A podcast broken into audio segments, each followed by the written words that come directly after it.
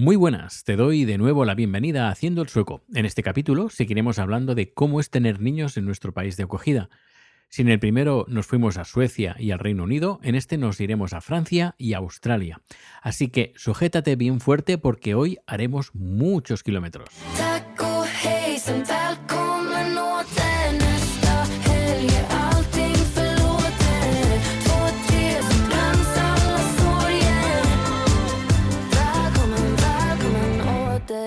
Hoy, y antes de empezar con las entrevistas, déjame que te dé algunos datos sobre tasas de natalidad, ya que ha sido y es objeto de debate y preocupación durante muchos años en muchos países.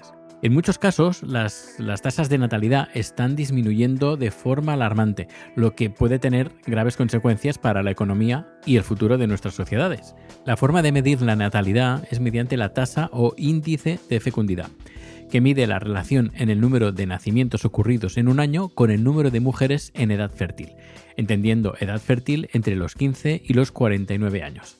Según los expertos, para que la pirámide de población se mantenga estable, la tasa de fecundidad debe de ser de al menos 2,1 hijos por mujer. En el caso de que sea inferior, pues supone riesgo de envejecimiento progresivo de la población. Pero por otro lado, tener un alto índice de natalidad también supone un problema.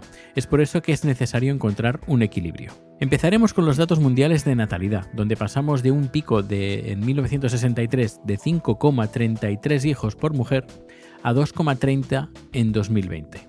¿Y cuál dirías tú que es el país con el índice de natalidad más alto del mundo? Pues es Níger con un 6,89, seguido de Somalia con un 6,42 y Chad con un 6,35. ¿Y el país con menos índice de natalidad?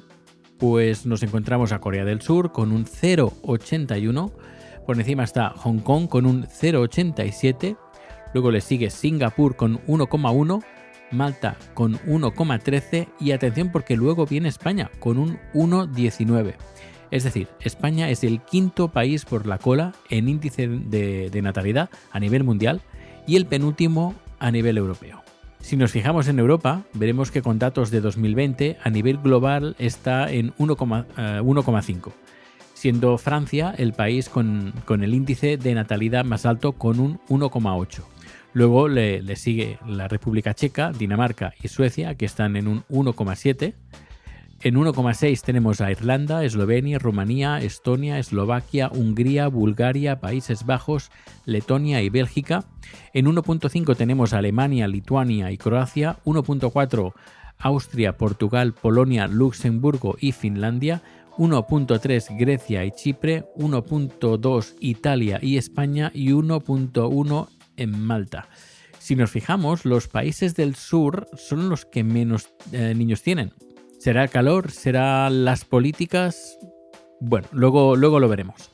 También, como podemos ver, toda Europa está por debajo de ese 2,1 hijos por mujer para poder mantener la pirámide de población estable.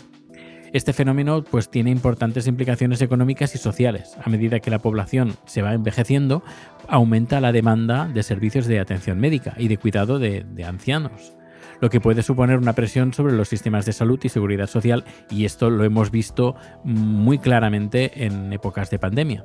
Además, la baja, tasa de natalidad significa que habrá menos personas en edad laboral, lo que puede tener un impacto negativo en el crecimiento económico. Para abordar este problema es necesario implementar soluciones que fomenten una mayor tasa de natalidad en Europa. Por ejemplo, con alguna de estas soluciones, la primera, por ejemplo, con políticas de apoyo a la familia, ya que es importante que los gobiernos ofrezcan políticas que ayuden a las familias, como permisos eh, parentales remunerados y servicios de cuidado infantil asequibles.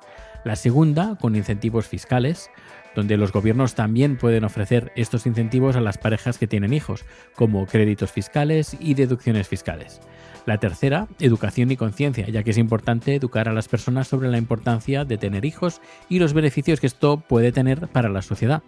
La cuarta, flexibilidad laboral. Es importante que las empresas ofrezcan a sus empleados una mayor flexibilidad laboral, permitiéndoles equilibrar pues, eh, mejor pues, su vida laboral y familiar. La última, y para mí la que más nos importa, es la inmigración la inmigración puede ser una gran solución para compensar la baja tasa de natalidad. Sin embargo, también es importante que los inmigrantes sean integrados adecuadamente en la sociedad y tengan acceso a los mismos derechos y oportunidades que los ciudadanos europeos, cosa que en algunos países desgraciadamente está pasando todo lo contrario.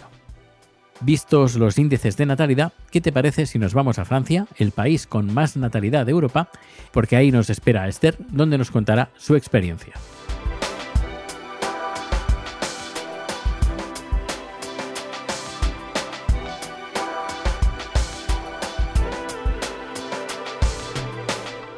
Hola Esther, ¿qué tal? ¿Cómo estás?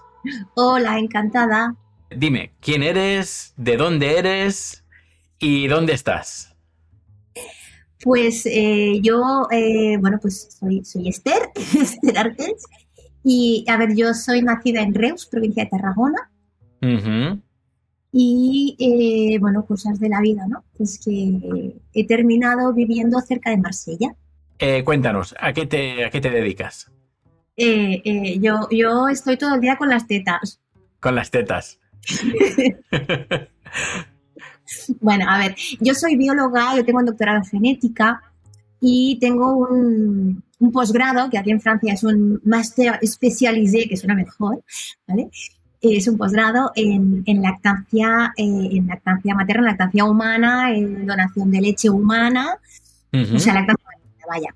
Entonces yo lo que hago es que, bueno, bueno, yo me dedico justamente a acompañar familias en todo lo que es, eh, pues esto, la, la paternidad, ¿no? O sea, la maternidad desde ya antes de, durante el embarazo, si quieren prepararse un poco qué es lo que les viene encima, ¿no?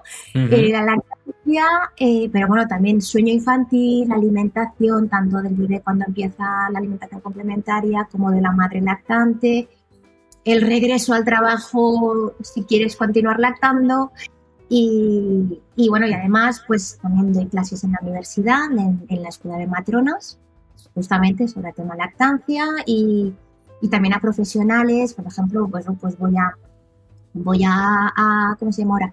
A las maternidades eh, y allí pues puedo, allí hago dos cosas. Por un lado, informaciones eh, de lactancia para, sobre las últimas cosas que se saben, ¿no? O, de, desde la base, porque a veces hay maternidades que, madre de Dios. Hay, y, y si no, también eh, yo mm, trabajo 20 horas a la semana para una empresa que alquila sacaleche. Ajá, interesante. Sí, puede alquilar tanto las maternidades porque puede ser necesario en caso de niños prematuros o de separación porque hay algún problema, eh, pero también a las madres. Aquí en Francia la Seguridad Social cubre el alquiler de un sacaleches, que es muy divertido, muy guay. Entonces la madre puede tener sus sacaleches gratuitamente, le cuestan un pastón, y, bueno, y si quiere continuar lactando, irse a trabajar y, pues, y quiere sacarse leche, pues, pues eso también pues, eh, pues lo tiene cubierto por la Seguridad Social. Entonces, pues hago estas dos cosas, tanto formaciones a personal sanitario como el tema alquiler de sacaleches. Así que, bueno, eh, eres una persona con papeles en, el aspecto de tener un niño y sobre todo eh, con la experiencia de tener un niño en Francia. Sí. Pero aparte de eso, también eres mamá. Claro. Eh, sí, además ¿Cuánto, cuánto, ¿Cuántos niños o niñas tienes? Uno, uno. Uno. ¿Un niño o niña? Un niño. Un, niño, que ahora tiene cuatro años, cuatro casi y medio. Cuatro años y un poquito más. ¿Cómo ha sido tu experiencia al tener un hijo en un país diferente al tuyo? Wow. Pues eh, bueno, yo creo que mm, es difícil saber, ¿no? el, hasta qué punto hubiese sido, hay la novedad, ¿no? Este boom que nos cae encima cuando de repente nos volvemos padres, ¿no? Eh, hasta qué punto llegamos a, podría separarte el, hecho de que todos los cambios producidos sean pues, por el hecho de haber sido madre o sean por el hecho de haber sido madre y en el extranjero. Lo que sí puedo decir es que el hecho de no tener red alrededor, de que no tienes a tu familia cerca ni a tus, a tus amigos cerca, eso eh, hace, yo creo que aumenta ese cansancio, esa carga mental, ese parece que no llego. Em, creo que lo aumenta.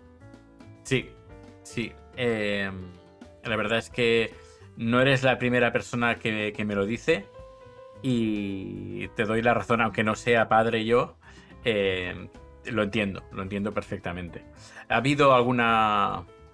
Bueno, lo que has comentado, una diferencia significativa sería pues la en, comparación a tener eh, haber tenido el hijo en tu, en tu país de origen es tener a la familia, amigos cerca para que te puedan ayudar.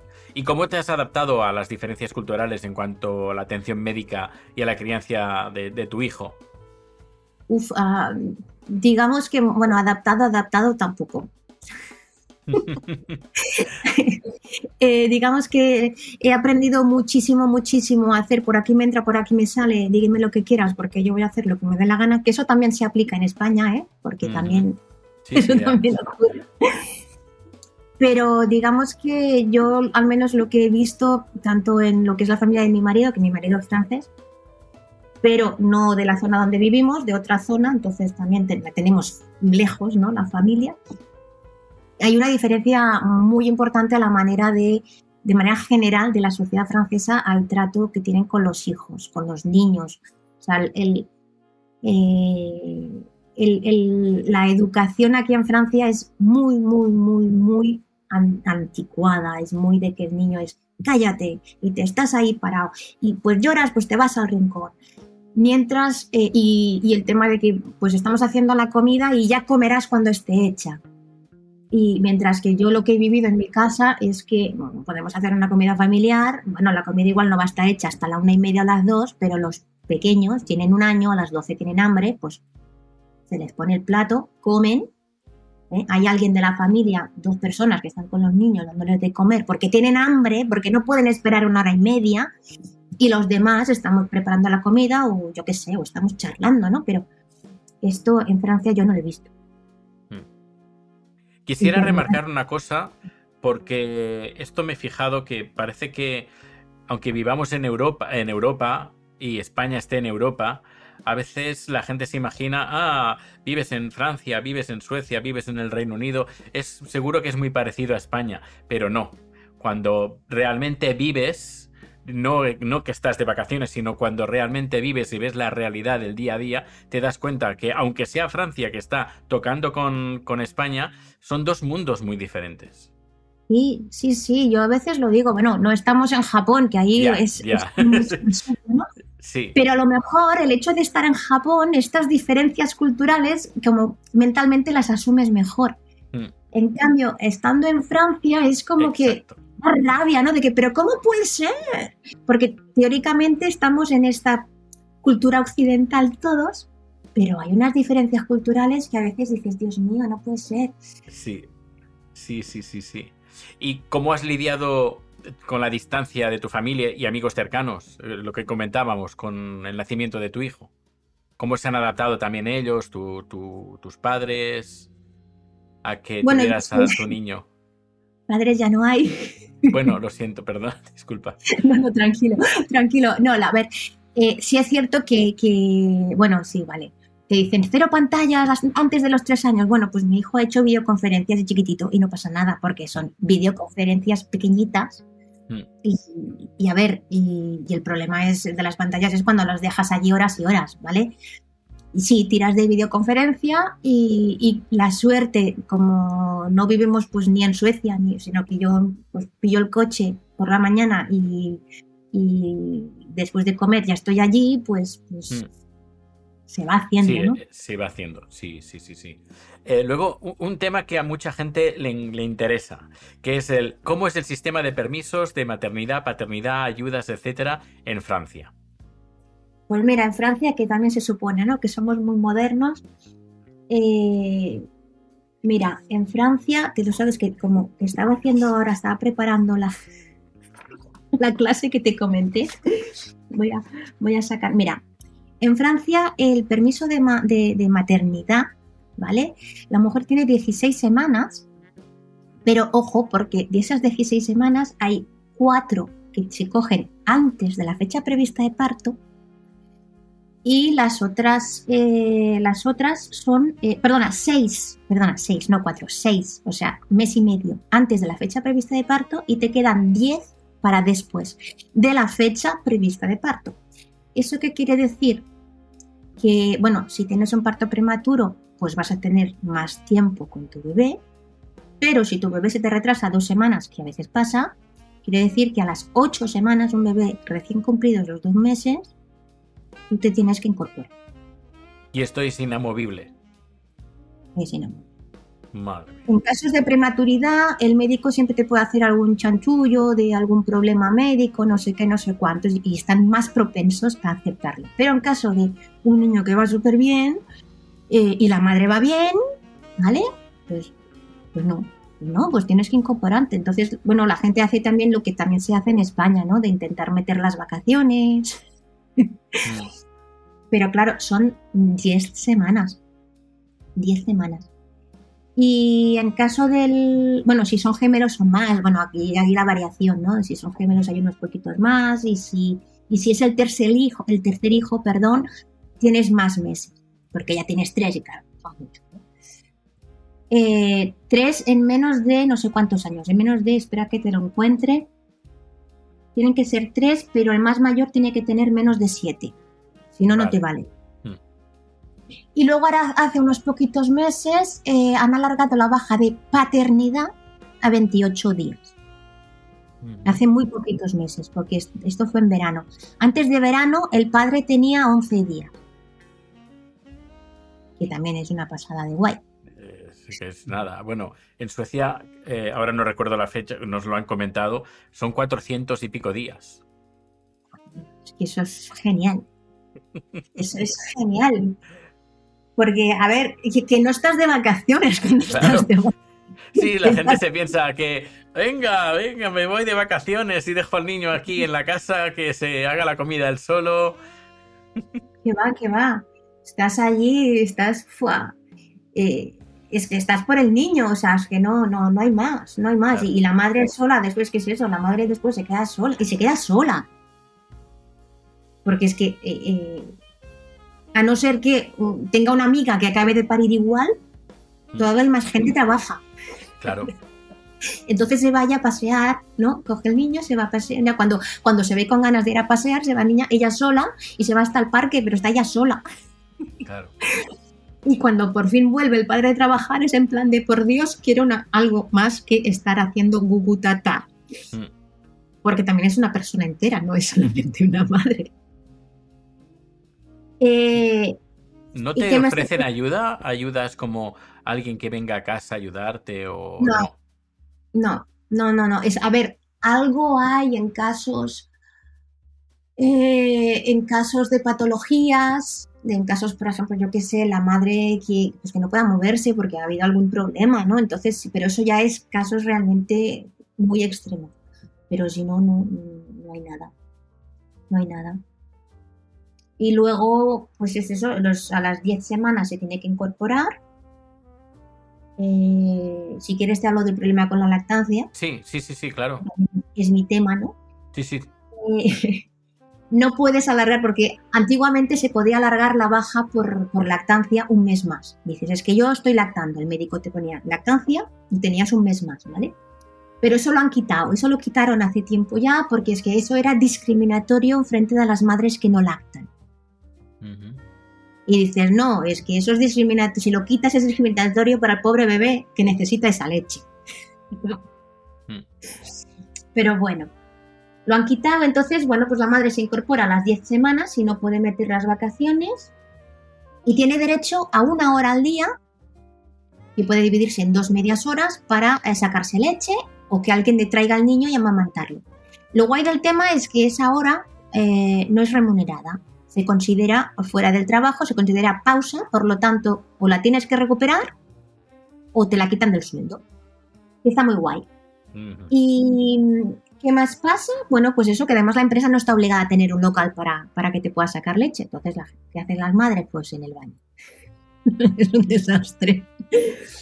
Es un desastre. Lo que sí hay es una posibilidad de, de, reducción, lo que se llama la reducción de jornada, que aquí se llama congé parental, que puede llegar a ser de, 80, de 60, eh, o sea, o, de 100% ¿no? de reducción, solo decides con la empresa, pero evidentemente viene con reducción de sueldo incorporado. y, claro, tienes que poder hacerlo. Porque claro, si tú te haces una reducción de, de un 20%, por ejemplo, lo que hace mucha gente es un 20 o un 30%, pues vas a cobrar 20 o 30% menos. Menos. Mm. Sabiendo que mientras tú estás trabajando, alguien tiene que ocuparse igualmente del bebé.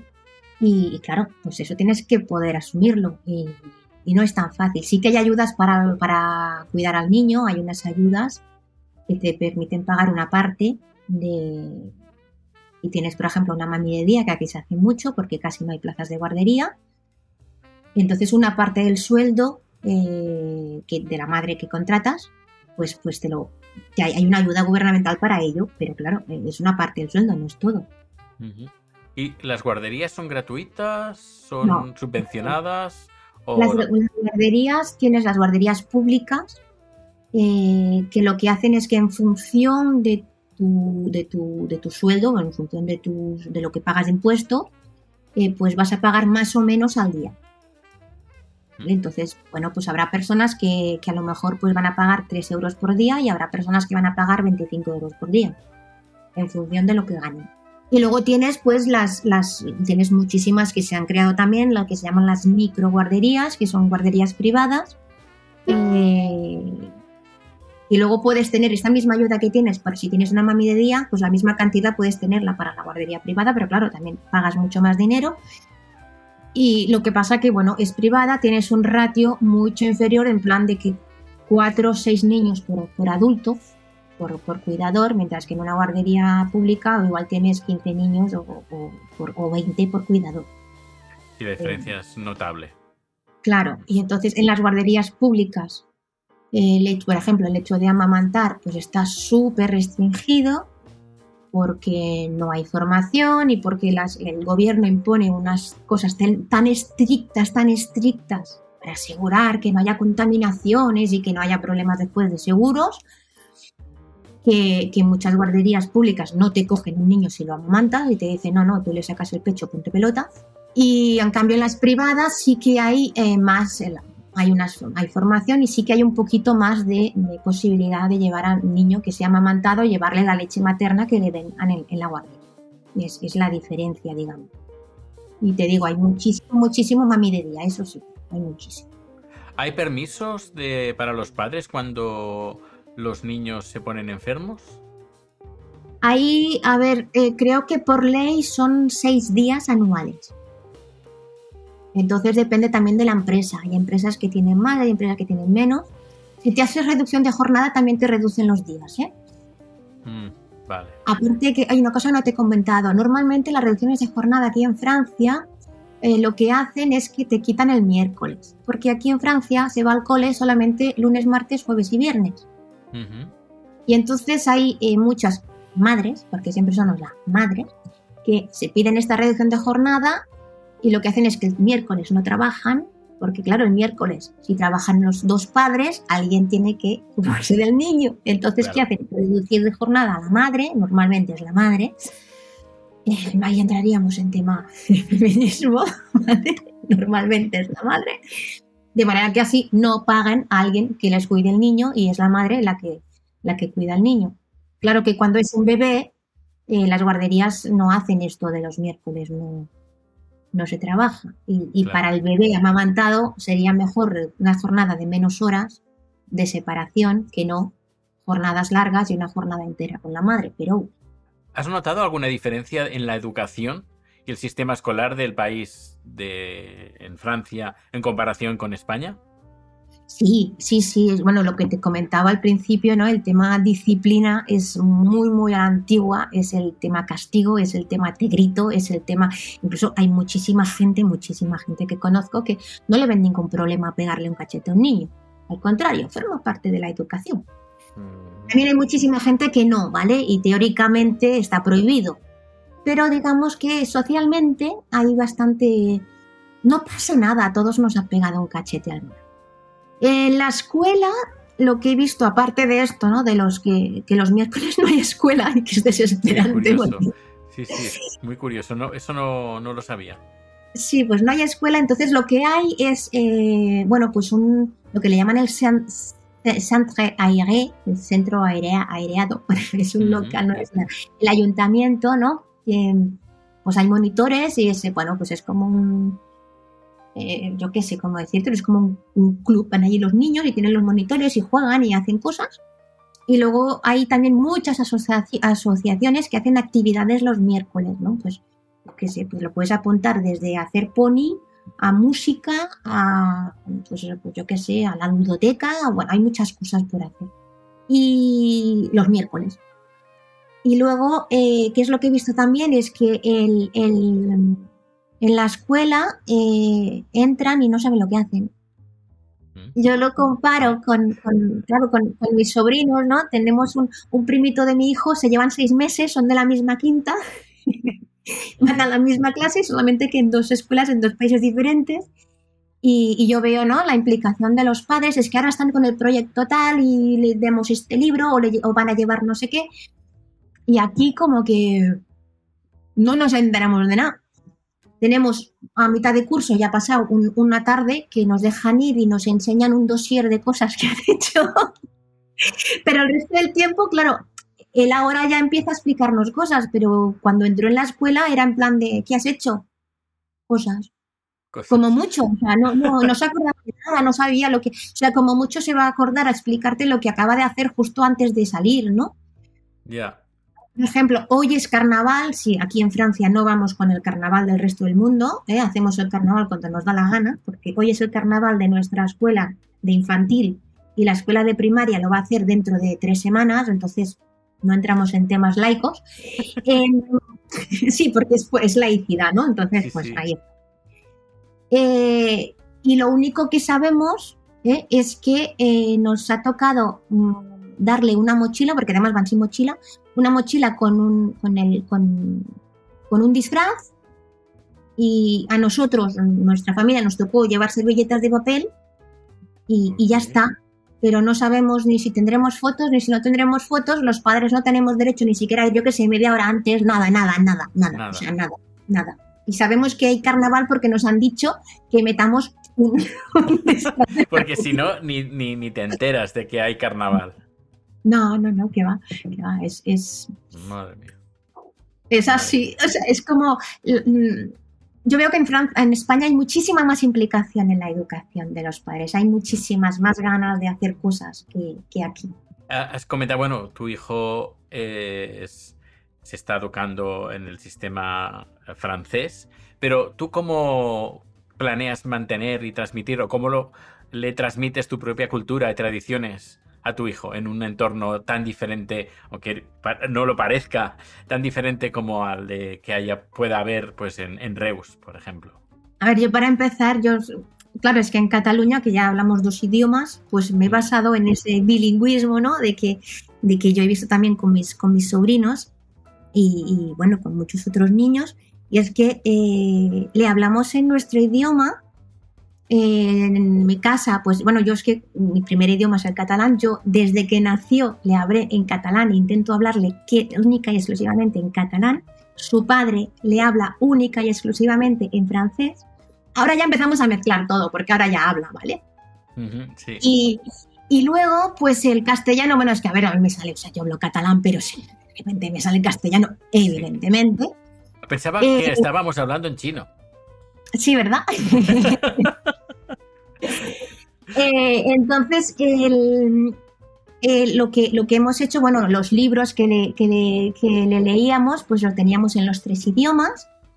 Cuando empezó a ver un poquito la tele, que fue, fue con el primer confinamiento, eh, que le metíamos un poquito de tele, pues hemos, eh, le hemos metido cositas en castellano, cositas en catalán, eh, privilegiando eso que no el francés, porque el francés ya está metido en el francés, entonces es para propiciarle, ¿no? Mm. por ejemplo, él no ve la pat patrouille como sus compañeros, él ve la patrulla camina, camina. Camina, no camina. camina. La patrulla camina. Eh, lo ve en, español también, o sea, vamos haciendo así y de hecho, pues nos mezcla un poquito los tres, habla más en francés, obviamente. Estás en Francia, que es que no, no en Francia y todo el día está en el francés, mm. pero luego también otra cosa que hacemos, aparte de intentar bajar muy a menudo, porque también es cierto que en Francia las vacaciones escolares cada mes y medio, dos meses tienen 15 días. Entonces empieza curso septiembre, todos los santos, 15 días de vacaciones. Eh, Navidades, 15 días. Ahora en febrero ha habido 15 días. En, eh, alrededor de la época de Pascua, 15 días. Y, bueno, luego ya viene verano, ¿no? entonces, cada vez que podemos, nos cogemos algunos días y bajamos a ver a los primos. Y allí, claro, allí pues catalán y el, bueno, y los primos que hablan en castellano, pues en castellano y así también. ¿Y qué más hacemos? Ah, bueno, sí, el Cercle Catalán. Es que aquí en Marsella está el, el, círculo catalán más antiguo de Europa. Y, nos hemos juntado allí varias familias que somos, bueno, como nosotros, mixtos, ¿no? Uno francés y el otro catalán. Eh, y hacemos una vez al mes, pues nos encontramos todos, se encuentran todos los niños y hay una profe de catalán que les hace actividades y los niños cuando es que juegan, pues juegan en francés o en castellano, o sea. es muy muy interesante lo que estás comentando de los idiomas, porque así a lo tonto eh, ya está aprendiendo catalán, castellano, francés y luego le vendrá el inglés, sí o sí. Sí, sí, claro. A ver, aquí en Francia el inglés llega tarde, llega muy, muy tarde. No es como, por ejemplo, que ya les meten cosas ya ahora en mm. infantil. Pero, pero bueno, después estamos pensando de a lo mejor como pues algún miércoles o así de, apuntarle una horita de francés para niños, algo así. Muy, muy interesante. Pero bueno, es eso que dicen. ¿Hasta qué punto? Porque también tiene derecho a jugar. Sí, sí, claro, claro. No, pero si ya juega ya en tres idiomas, eso ya es muy bueno es muy divertido. Sobre todo, sobre todo, bueno, ahora ya no lo hace tanto, pero hace un año te, decía la raíz de un verbo en un idioma, te lo conjugaba en el otro y te terminaba la frase en el tercero y era muy, muy divertido. Pues muchísimas gracias por tu lección magistral que nos has dado de lactancia eh, de cómo es tener un niño en Francia y esperamos contar contigo más adelante porque, por ejemplo, el tema de educación es muy interesante, lo que nos has comentado, y quiero hacer también un, especial sobre diferentes sistemas educativos eh, eh, mundiales vistos desde el punto de vista pues de inmigrantes o expatriados como, como el, bueno, el podcast que trata de este, de este tema. Oye, pues encantada, sí, sí, mucho gusto. Me lo pasa muy bien. Muchas gracias. De nada, gracias a ti. Y nada, seguimos en contacto. Muchísimas, muchísimas gracias. Gracias.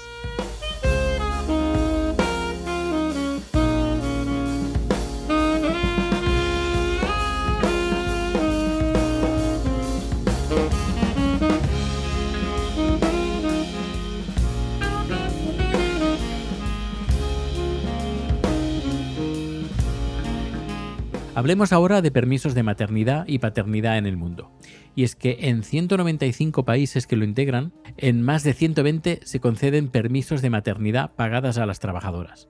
De estos 120, solo 34 países cumplen con la recomendación de la Organización Internacional del Trabajo de conceder al menos 14 semanas de permiso a la madre con un recorte que no sea inferior a dos tercios de su salario. Hacer un ranking eh, es bastante complicado, porque no solo es importante el número de semanas o días que se tengan de permiso, sino que en qué condiciones.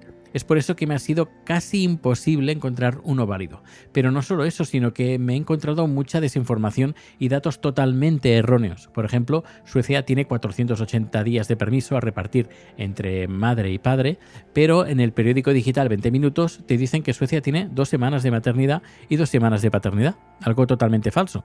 Es por eso que la mejor forma de conocer lo que realmente está pasando es hablando con expatriados o migrantes que han pasado o están pasando esta experiencia. Por eso también la existencia de este podcast. Vamos a intentar hacer este ranking y vamos a fijarnos en los días de maternidad con datos de 2018. Y empezamos con Europa y, en Europa, ya que estamos en Europa, pues el primer país, el que encabeza la lista, es Suecia, que como he dicho, pues tiene 480 días o 16 meses a, a repartir entre la madre y el padre. Luego ya en Europa le sigue Bulgaria con 410, Albania, Reino Unido, Bosnia y Montenegro con 365 días, Noruega con 315, Grecia con 301 Irlanda con 294, Macedonia con 273, la República Checa con 256, Eslovaquia con 238, Croacia con 196 días. Luego, en Dinamarca, los padres y las madres cuentan con un año de permiso que deben repartirse, teniendo que coger como mínimo la madre 126 días y el padre 14 días. Si el padre solo decidiera coger dos semanas y ceder el resto a la madre, ésta podría disfrutar de 225 días de permiso de maternidad. En Polonia, las madres cuentan con seis meses de permiso de maternidad con el 100% de su sueldo, pero pueden ampliar otros seis meses más si ellas lo desean, reduciendo el porcentaje de sueldo a percibir. En Finlandia, las madres cuentan con 122 días, pero después tienen 158 días más que pueden compartir con su pareja si así lo desean. En Ucrania, las mujeres tienen derecho a un permiso de maternidad con la totalidad del sueldo, 56 días después de dar la luz y 70 días antes del parto. Pero posteriormente tienen derecho a un permiso sin sueldo por parte de la empresa hasta que el niño tenga 3 años. En Alemania cuentan con 14 semanas de permiso de maternidad repartidas en 6 semanas antes de la fecha del parto y 8 semanas después de haber dado a luz. Pero posteriormente las madres tienen derecho a cogerse una excedencia para cuidar a su bebé hasta que cumpla 3 años. Además, el Estado proporciona una ayuda económica hasta los 14 meses del bebé. En Hungría tienen 168 días, Italia 154, Portugal tienen 150 días de permiso de maternidad con un 80% del sueldo. Si se quiere conservar el 100% del salario, el permiso debe ser de 120 días. Estonia, Rusia y Serbia están a 140 días, Bielorrusia, Moldavia, Lituania y Rumanía 126 días.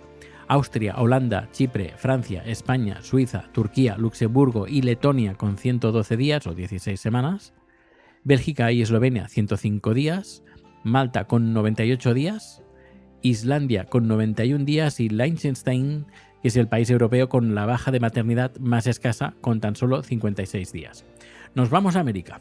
En, Canadá, por ejemplo, cuentan con dos tipos de permisos, el Pregnancy Leave y el Parental Leave que, que puede ser compartido entre los dos progenitores. El tiempo total de duración eh, de los dos permisos juntos es de un año y medio. En Estados Unidos, 84 días de permiso de maternidad sin ningún tipo de remuneración. En Cuba tienen 156 días, en Chile 126, Brasil y Costa Rica 120, Panamá, Belice, Perú y Colombia 98, en Argentina, Trinidad y Tobago y Guyana 90 días, Nicaragua, Honduras, Guatemala, México, eh, Jamaica, Haití, República Dominicana, Bahamas, Ecuador, Uruguay y Paraguay 84 días. Puerto Rico con 56 días. Ahora nos vamos a Asia. Bien, en Vietnam tienen 183 días, Mongolia 120, Bangladesh 112, en Japón y China cuentan con 98 días, en Corea, Laos, Camboya, Tailandia e Indonesia con 90 días, India y Pakistán con 84 días, y los países asiáticos con el menor permiso de maternidad son República de Malasia con 60 días, Nepal con 52 y Oman con 50.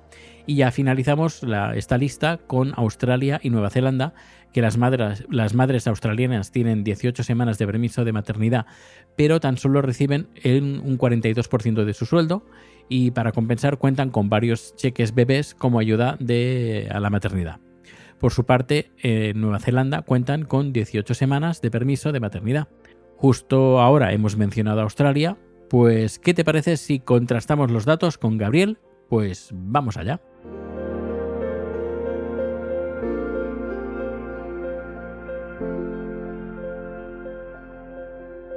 Hola, ¿qué tal? Me llamo Gabriel Viso Carrera. Soy eh, natural de Vigo, en Pontevedra, en España, estuve viviendo cerca de 12 años, eh, vamos a ver, 12 años, sí, 12 años y un poquito en Madrid.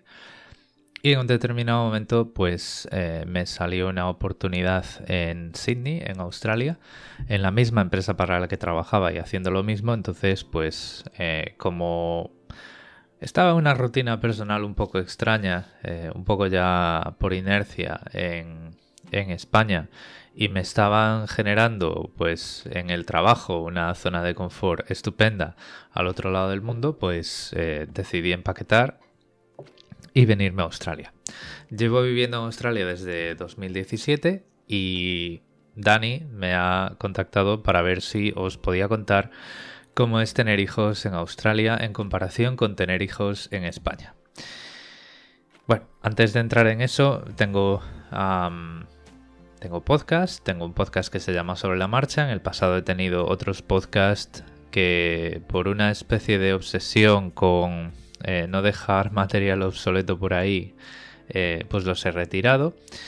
Eh, esos podcasts, pues a lo mejor te suenan, eran Pitando, Bajo la Carcasa, del cual sobre la marcha es un heredero en espíritu, pero muy, muy desorganizado. Por eso se llama Sobre la Marcha y eh, Australiando en el que contaba la historia mía de venirme a Australia. El problema es que Australiando se convirtió, hubo mucha gente que lo empezó a ver como una especie de tutorial o una especie de canal de ayuda para emigrar y como eso es ilegal en Australia me podía, me podía meter en un buen lío y además tampoco ese era el espíritu, me parecía una situación incómoda, pues decidí pararlo. Y bueno, ahora estoy empezando un proyecto que se llama Micromáquina. De momento solo es un blog. Y en Micromáquina pues estoy intentando volver a recoger el espíritu de Pitando eh, con mucha calma, eh, pero a muy largo plazo. Entonces en algún momento tendrá un podcast, pero todavía no. Entonces, eh, tener hijos en Australia. Yo he vivido una situación un poco particular porque me casé y tuve a mi hija que ahora mismo tiene unos dos años y unos cinco meses durante la pandemia. Entonces, eh, probablemente la experiencia que tuve con la sanidad fue mejor de lo que era tradicionalmente porque, bueno, pues iban con mucho más cuidado y todo con mucho más planificado porque en los hospitales públicos pues, eh, pues había un, pico de, atención. Entonces, aún así, la experiencia eh, fue muy buena yo creo que las pocas veces que estuve en hospitales en España, yo creo que la sanidad pública australiana se puede comparar, eh, puede mirar a los ojos bastante directamente a la sanidad española, que me parece fantástica, excepto en el que los adultos eh, tenemos que pagar un copago. Y es decir, mucha de la atención primaria, por ejemplo, cuando vas al médico de cabecera en España, eh, es gratis. Recuerdo que hubo, hubo mucho jaleo porque alguna comunidad autónoma quería cobrar un euro y bueno, pues yo te quito que pagar 20 dólares. O sea, la consulta eh, en el sitio al que voy te cobran unos 60 dólares y el sistema de salud me reembolsa pues 40 y ya está, vale. Los niños eh, no pagan no pagan ninguna de esta sanidad hasta que son pues mayores de edad. En ese sentido, Australia se vuelca en asegurar que nadie se queda corto llevando a los niños al médico, lo cual está muy bien. Y lo que fue el proceso del embarazo, el, parto y demás, que no fue parto, fue por cesárea programada, porque mi mujer tenía ahí unos, unos crecimientos, unos obstáculos que hacían más aconsejable programar una cesárea. Fue todo muy bien, muy controlado. Eh, nos invitaron a clases em, preparto de, bueno, pues eh, como ir preparando la casa para el niño, ir eh, ayudando a, la madre, porque cada vez pues es, es mucho más incómodo, es mucho más pesado. Todo eso estuvo muy bien. En el hospital nos atendieron eh, estupendamente. Fue entrar, recuerdo que fue entrar a las seis y media de la mañana y a las eh, nueve menos 20 pues ya estábamos en la habitación con, la niña envueltita en el paquetito, que te, te la da así como un paquetito. y teníamos una habitación para nosotros donde yo si quería podía dormir y podíamos eh, aceptar un visitante a la vez. Por temas de, COVID, pues solo podía subir a la habitación eh, de, uno a uno. El tema cultural eh, no hubo diferencia prácticamente o sin prácticamente. Australia es una cultura occidental y quitando temas personales de cómo, cómo las relaciones de amistad eh, sobre todo es lo que más acusé yo, se van construyendo. Es, es, gente muy cordial, pero muy distante a la vez. No he visto diferencias culturales en, temas como la atención sanitaria o, cosas así. Es, es un es cierto que es un país anglosajón, tiene sus, tiene sus procedimientos, tiene sus eh, historias eh, diferentes, pero como tampoco tengo demasiada experiencia en hospitales españoles, eh, pues tampoco os puedo contar demasiado. Sé que de mis familiares, pues experiencias que hemos comentado han sido muy similares y yo, experiencias personales, la última vez que estuve en el hospital tenía 5 años y me estaban operando de estrabismo. Entonces, pues pues no sé, y además, pues ya os podéis imaginar, con cinco años lo que más me interesaba eran los tebeos que mi padre me iba a traer por haberme portado tan bien, entonces no, no, me acuerdo de, nada de estas cosas. Pero yo creo que en el imaginario colectivo hay una experiencia que tú te esperas eh, recibir cuando vas a un hospital eh, y cumplió todas mis expectativas o incluso más en el tema de la profesionalidad y el trato. Ahora, aquí entre las preguntas de Dani hay una que os podéis imaginar eh, que aquí la distancia es extrema. O sea, solo podría haber eh, un país más lejos de mi familia y de, mis amigos de toda la vida, que sería Nueva Zelanda, que son las antípodas, eh, digamos, de verdad de España. ¿no? El tema de, estar lejos de la familia y de, y de comunicarme con ellos y la y la distancia cultural también que tiene mi hija con, España es bastante grande. En Australia hemos estado literalmente encerrados durante más de un año debido a la pandemia. Em, hubo gente, si tiráis de meroteca en las noticias lo veréis, hubo gente que ni siquiera pudo viajar a su país de origen al funeral ah, de sus familiares eh, que morían durante la pandemia porque las fronteras estaban cerradas a calicanto. Hubo un cerrojazo brutal. Entonces, pues lo que hemos hecho ha sido eh, hacer mucho, mucha videollamada. Em, la complicación adicional en temas eh, culturales y de mantener la cultura española o transmitir la cultura española es que la pandilla que tenía de amigos hispanohablantes pues se ha ido yendo de Australia en cuanto podían. estaba en otra etapa vital, vamos a decirlo así, más jóvenes que yo. Em, sin una, digamos, o sea, yo cuando me vine aquí, me vine con 36 años y yo le dije a mis padres, mira, eh, si voy a tener familia, eh, por cómo soy yo, eh, sin que me dé pereza y ese tipo de cosas, va a ocurrir en los próximos cuatro años, ¿no? Entonces tampoco contéis con que mi aventura en Australia, a no ser que salga muy mal, sea un viaje de ida y vuelta, va a ser un viaje de solo ida. El problema es que los amigos que hice aquí, todos estaban en eh, finales de la veintena, veintipico años, treinta y pocos años, y ellos pues cuando vieron, le vieron las orejas al lobo al tema del COVID y empezaron a ver que pues que no se sentían tan cómodos o que a lo mejor eh, eh, tenían una, una ida de vuelta, pues se fueron yendo y a día de hoy yo soy la única persona que mi hija Carmen puede escuchar hablar español además de, los, de las videollamadas que hacemos. Entonces eso está difícil, eh, además es muy gracioso porque yo le hablo en español y ella me entiende y me corrige. Por ejemplo, si me enseñara una vaca en el, libro de las pegatinas me dice eh, eh, cow, ¿no? Yo le digo paca y ella me dice no, no, no, no, papá no, cow. Entonces es, es un poco conflictivo el tema y tenemos que seguir trabajando ahí. Y supongo que cuando vayamos a España de visita, pues ella ya verá que todo el mundo habla español, no lo verá como una especie de engaño, una especie de juego retorcido de papá, y a lo mejor pues se lanza, se lanza a hablar. Otra complicación también hay es que, pues yo no sé, desde dentro me veo como una persona bastante educada y me da mucho corte hablar en español con mi hija cuando hay gente alrededor que no va a entender. Me siento con la obligación de, explicarles lo que le estoy diciendo. Entonces, si yo le hablo en español y le explico a la persona que está al lado lo que le estoy diciendo en inglés, pues ella no llega a, cambiar el chip. Eso es algo en lo que tengo que trabajar, pero es la única, la única, la única historia. Temas más culturales, pues a veces vemos eh, dibujos animados y películas en español.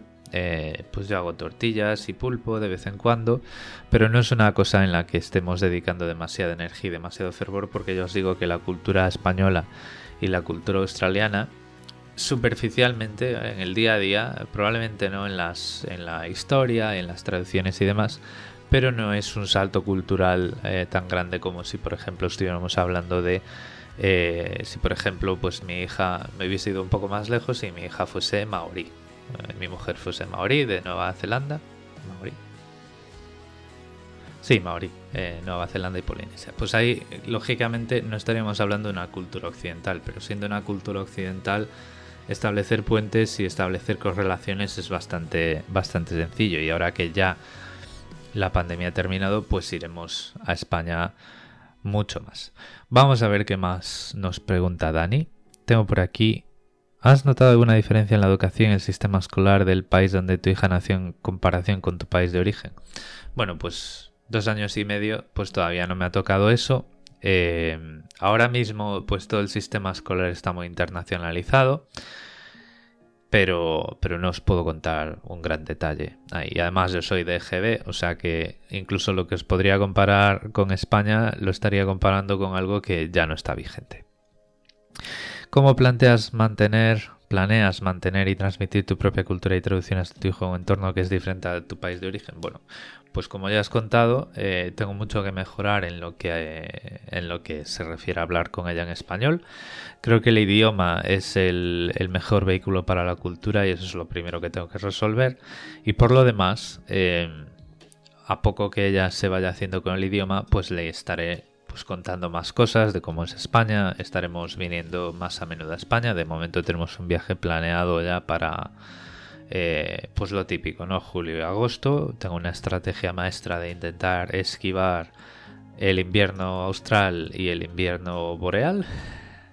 Eh, o sea, no voy a ir a Navidad a España y, en, en junio, julio y agosto, pues aquí es invierno, entonces si viajo en esa época, pues es, genial porque mi vida no tiene inviernos.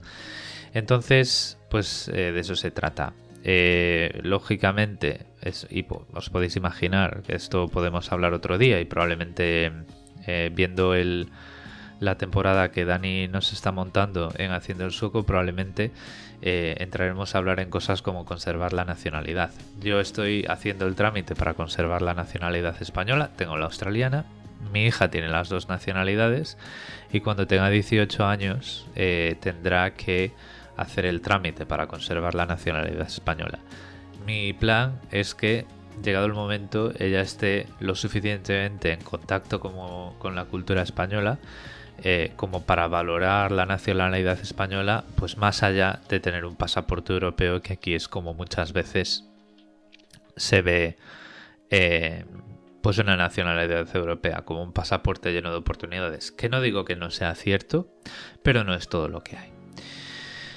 Bueno, yo creo que lo voy a dejar aquí porque, em, pues como ya os he dicho, mi hija todavía es muy pequeñita, eh, muchos de los aspectos escolares y demás, pues no os puedo contar gran cosa. Una cosa que sí os voy a contar que me acabo de me acaba de venir el, recuerdo a la cabeza son los permisos de maternidad.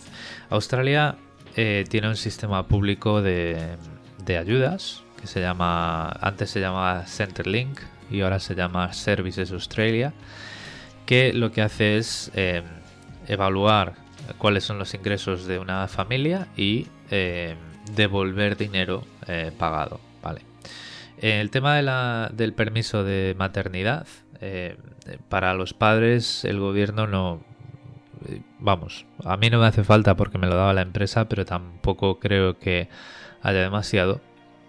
Eh, lo que sí es cierto es que para padres solteros, pues lo habrá, ¿vale? Pero el permiso de maternidad es eh, durante un año el gobierno te va a pagar un porcentaje de tu sueldo. Si cumples lo mínimo es el sueldo mínimo, que en Australia es bastante bajo. Digamos que no es, eh, no, vas a estar bollante, eh, pero digamos que para una, una actividad sin muchos lujos, sin un tren de vida, porque bueno, pues estás atendiendo a una criatura, pues es, una ayuda suficientemente buena. En las empresas se está poniendo eh, al día el tema de la baja de, maternidad y paternidad. Eh, yo, por ejemplo, en mi empresa particular tuve 14 semanas de permiso de paternidad. Eh, fue la primera que yo vi que lo estaba implementando antes de las tradicionales dos semanas para el padre y luego pues la política correspondiente para la madre. Eh, ¿Por qué? Bueno, pues venía esa política de Europa, ¿no? Eh, es una empresa que tiene oficinas en Europa, eh, lógicamente en España, por eso me viene por aquí, porque tiene oficinas en España y en Australia. Y empezaron a poner en el grupo 14 semanas, Australia se puso también y la competencia en Australia de esta empresa pues empezó a subir la baja de, de paternidad, maternidad. Sin importar si eres el, lo que aquí llaman, que yo creo que es, es un síntoma de problemas en el sistema. ¿no? Aquí hay una figura que llaman el cuidador principal. El rol de cuidador principal. Bueno, pues sin importar que tú fueras o no el cuidador principal, tenías 14 semanas. Pues eso estuvo muy bien, yo saqué mucho partido, además eh, las puede, la puedes estructurar como tú quieras en los dos primeros años del, bebé. Y eh, bueno, pues es lo que es. Eh, no es perfecto, ahí ya sí que yo creo que Australia se queda corta comparándola con España y donde es un descalabre total es para tirarse por el terraplén abajo es el tema de la guardería. Aquí no hay guarderías públicas y lo que hay es eh, Services Australia te devuelve parte de lo que has pagado o depende del acuerdo, depende de la guardería, probablemente la guardería ya no te cobre porque Centerlink les pague directamente a ellos. Me parece que es así como funciona en la mayoría, si no en todos los casos. Pero eh, te estás moviendo en eh, una media de 100 dólares al día 100 dólares australianos al día. Nosotros, eh, bueno, por, y esto es por suerte, por suerte, o sea, no lo estoy diciendo como algo negativo, eh, nuestros ingresos son eh, bastante buenos y pues estamos pagando por cuatro días por semana casi 430 dólares por semana por la guardería. Esto sí que, o sea, en comparación con culturas y países europeos no tiene nombre, pero es lo que hay. Y es que además, y es algo que a mí personalmente me pone de muy mal humor, eh, da igual que te vayas de vacaciones. O sea, mientras tú para mantener la plaza en la guardería tienes que pagar. Si yo me voy cuatro semanas a Australia, esas cuatro semanas estoy pagando guardería.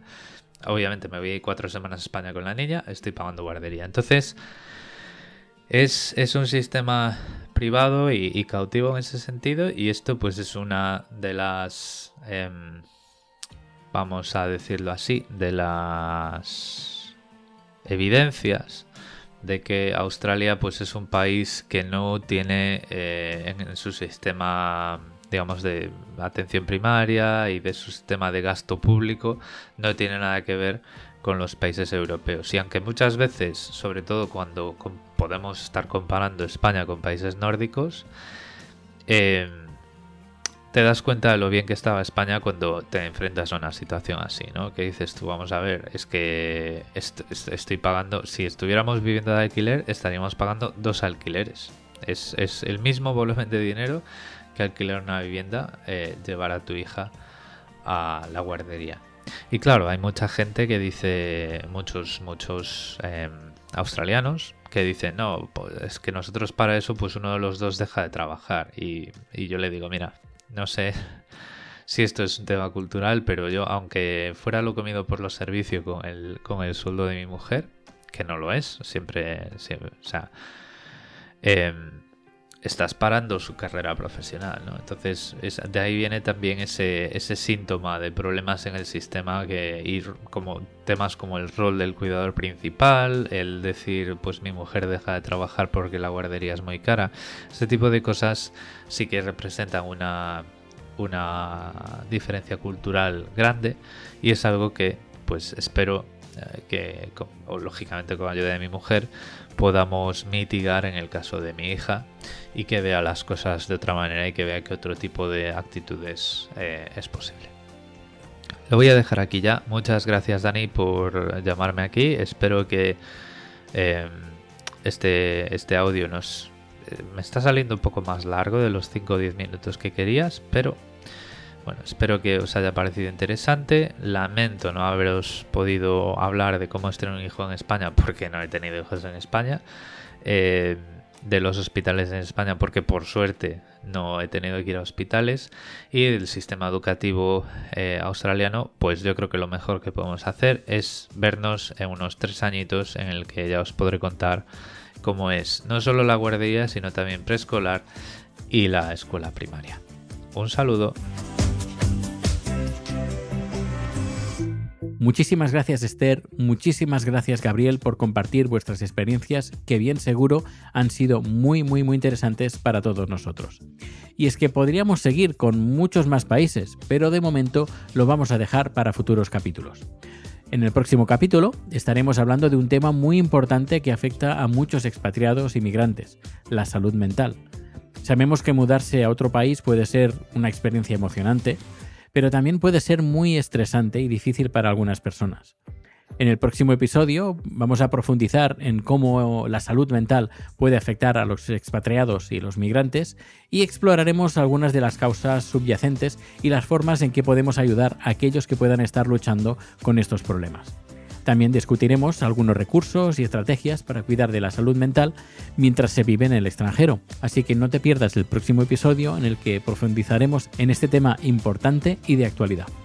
El tema musical final de hoy es de total actualidad, ya que hace menos de dos semanas Suecia eligió la canción que representará en el próximo Festival de Eurovisión, y lo hizo mediante el famosísimo programa sueco Melody Festivalen. La ganadora fue Lorin, cantante sueca de ascendencia bereber, que ya ganó el Festival de Eurovisión en 2012 con la canción Euforia y esta vez lo intentará de nuevo con el tema titulado Tatú. Espero que te guste y nos escuchamos dentro de dos semanas. Hasta luego.